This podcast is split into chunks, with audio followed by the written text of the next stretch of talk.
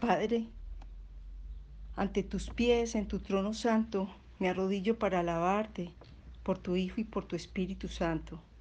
Por favor, perdona nuestros pecados, limpia nuestros corazones de la presunción y el orgullo. Capacítanos para conocerte y alabarte en espíritu y en verdad.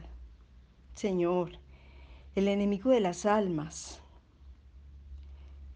trae confusión, y así como engañó a tus santos ángeles que vivían contigo y te servían en las cortes celestiales, asimismo nos engaña hoy a nosotros que no te conocimos ni te servimos. Oh Padre, ten misericordia y guía nuestros corazones a la fuente de tu verdad. Queremos conocerte y sabemos que es indispensable y es verdad presente como lo vimos en la primera clase y que ese conocimiento, como dijo tu sierva, es el fundamento de toda verdadera educación y de todo servicio verdadero. Dijo también que era la única salvaguardia contra la tentación y que también lo único que puede hacernos semejantes a usted en carácter. Y que tal conocimiento lo requerían todos los que trabajaran para usted, para la transformación del carácter, para adherirnos a los principios verdaderos. También nos dijo que era esencial para esta vida y para la venidera. Gracias Padre, porque nos permites estudiar tu divinidad, tu deidad, no tu naturaleza, pero sí tu identidad, y sin cometer agravio de blasfemar contra tu Santo Espíritu. Y esto nos quedó bien claro, revisando tu palabra y aclarado por aquella profeta que levantaste para tu pueblo. Padre, todos aquí estamos aprendiendo y tenemos esperanza de que lleguemos a la unanimidad que quieres que tengamos para recibir la lluvia que tanto necesitan nuestros sedientos corazones. Sabemos que tu enemigo atacará, por favor ahuyéntalo y permite que podamos estudiar en armonía, amor y profundo respeto. En el nombre de tu Hijo, amado Jesucristo, te lo pedimos. Amén. Amén, amén, hermana Marcela. Que Dios la bendiga. Gracias por esa oración. Damos gracias a nuestro Dios porque nos nos ha colocado pues en el corazón el deseo de estudiar esta verdad y estudiar justo ese tema que hoy nos corresponde. El estudio de hoy, lunes 18 de noviembre de 2019, es la segunda parte, o, la segunda, porque esto es por semana, ¿no? Entonces esta sería la lección número 2, la semana número 2 y vamos a estudiar los hechos bíblicos sobre la verdadera deidad. Hoy estudiaremos el hecho número uno y el hecho número dos. El hecho número uno es la palabra Trinidad no aparece en la Biblia y por tanto no podemos invocar a Dios por ese nombre. Tampoco aparece la palabra perdón, perdón. Y la tesis número dos, la tesis número dos, es la palabra que se usa en la Biblia para referirse a Dios son tres. Dios, deidad y divinidad. Como pusimos ya aquí en la asignación, vamos a responder seis preguntas para, para concluir esos hechos. vamos a responder seis preguntas. Y la pregunta uno es, ¿qué nombre dice la Biblia debemos invocar para ser salvos? La pregunta número dos es, ¿cuál es el único nombre revelado de Dios? La pregunta número tres, ¿podemos pronunciar el nombre de otros dioses?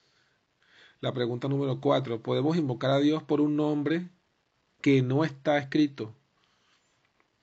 La pregunta número cinco, por tanto, ¿podemos llamar al Dios de la Biblia como Trinidad, Triunidad o Dios Triuno? Y la sexta y última pregunta por hoy será cómo se refieren los escritores inspirados a Dios. Ese va a ser entonces el tema de hoy en esta mañana.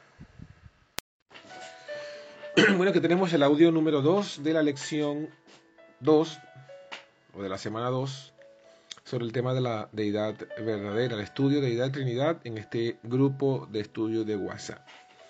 Entonces habíamos hablado acerca de las preguntas que íbamos a, a resolver, ¿no? Entonces, en cuanto a la primera pregunta, ¿qué nombre debemos invocar para ser salvos? En el Evangelio, en el libro de Romanos, capítulo 10, versículo 13, encontramos esta declaración, eh, inspirada, por supuesto.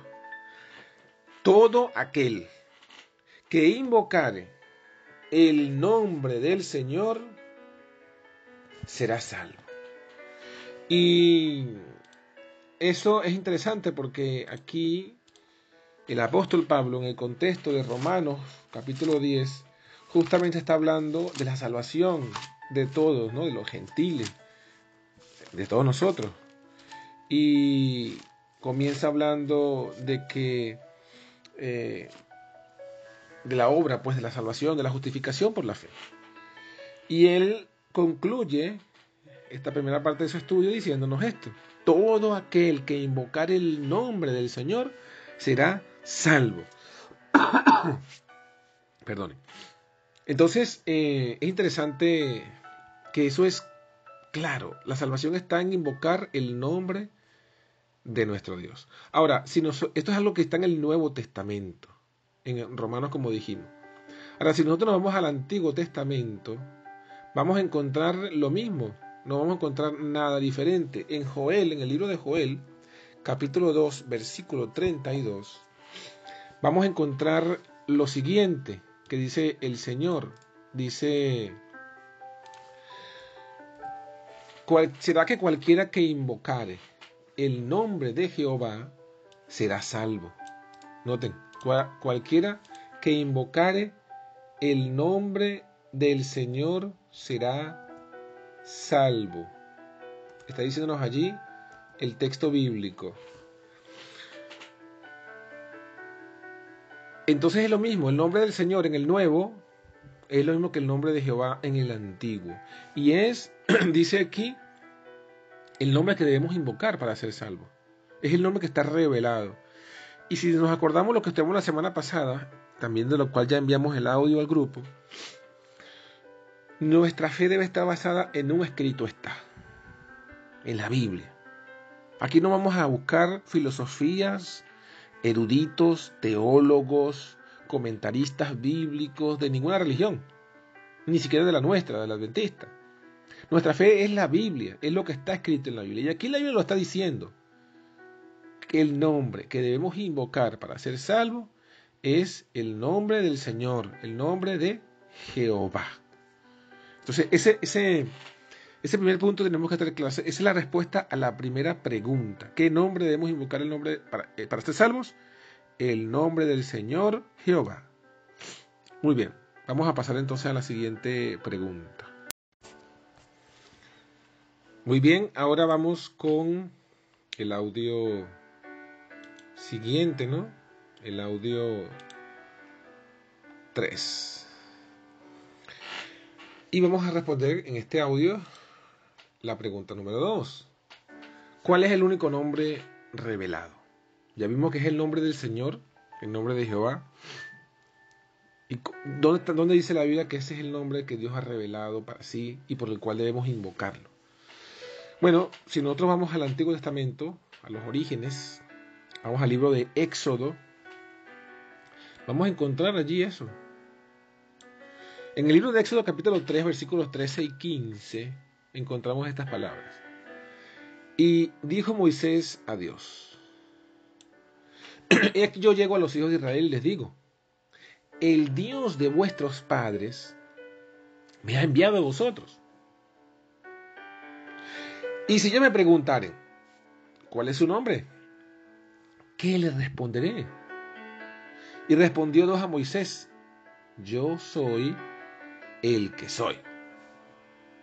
Y dijo, así dirás a los hijos de Israel, yo soy, me ha enviado a vosotros. Y dijo más Dios a Moisés, así dirás a los hijos de Israel, Jehová, el Dios de vuestros padres, el Dios de Abraham, Dios de Isaac y Dios de Jacob, me ha enviado a vosotros. Este es mi nombre para siempre. Este es mi memorial por todos los siglos.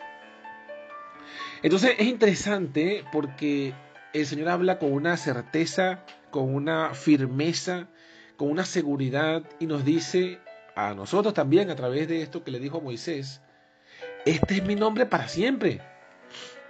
Y así como decimos con certeza que el sábado y la ley son eternas y son para siempre y nadie tiene derecho a cambiarlos, de igual forma, cuando Dios dice que ese es su nombre para siempre, es porque es así. Y nadie tiene derecho a llamar a Dios de otro nombre o de otra forma. Y yo sé que muchos van a decir, sí, pero es que hay muchas palabras que usamos que no están en la Biblia. Eso es verdad.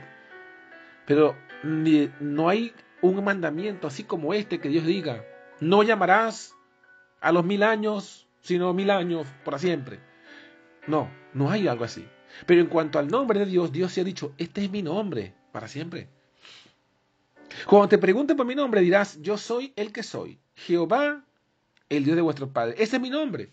Ahora, ¿por qué te dice, bueno, pero Jehová es diferente a yo soy el que soy? Lo que pasa es que Jehová, Jehová, Jehová la, la si nosotros traducimos el nombre de Jehová, significa yo soy el que soy. Porque Jehová, acuérdense que es una palabra hebrea y los nombres hebreos tienen significado. Entonces, acuérdense, Jacob significa suplantador, Abraham, padre de multitud. Entonces, Jehová también tiene significado. ¿Y cuál es el significado? ¿Cuál es la traducción? Ya la dio Dios mismo, yo soy el que soy. Eso es lo que significa Jehová. Yo soy el que soy.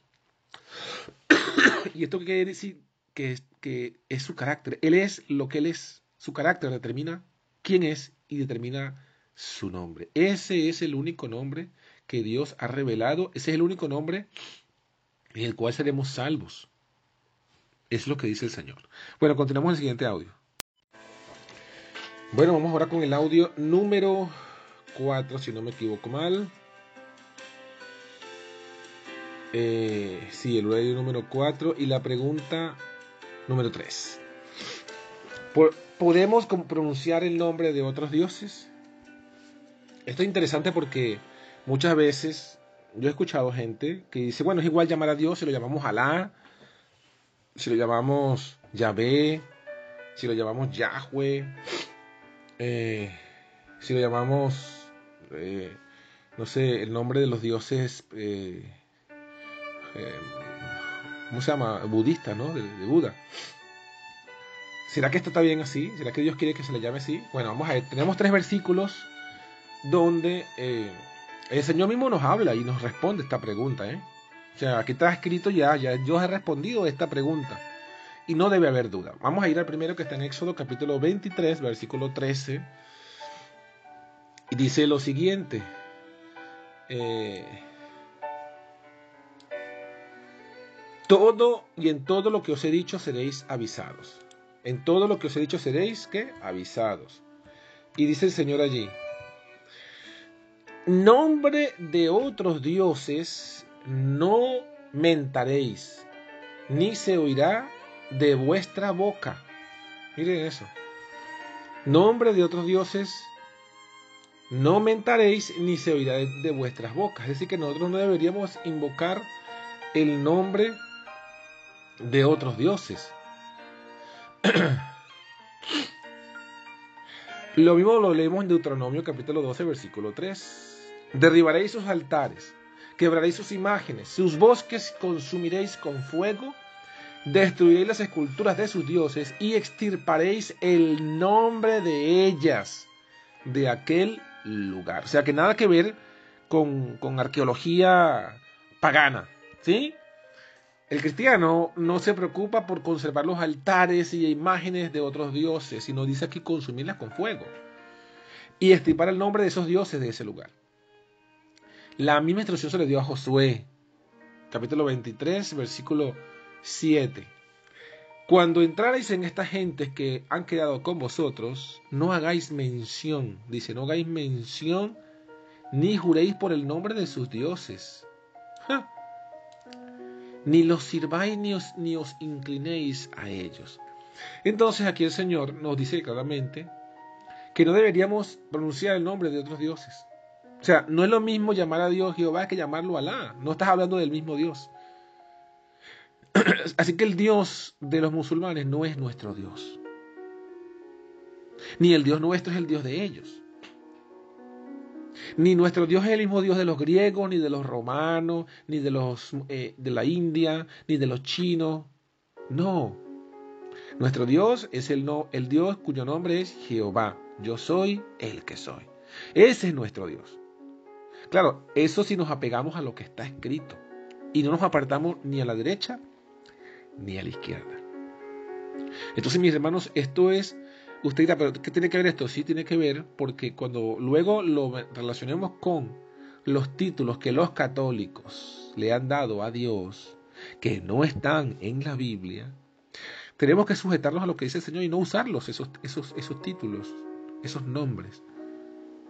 Porque Dios no, Dios no se ha revelado con esos nombres. Pero bueno, eso lo vamos a ver en la pregunta 4, 5 y 6. Así que no nos adelantemos.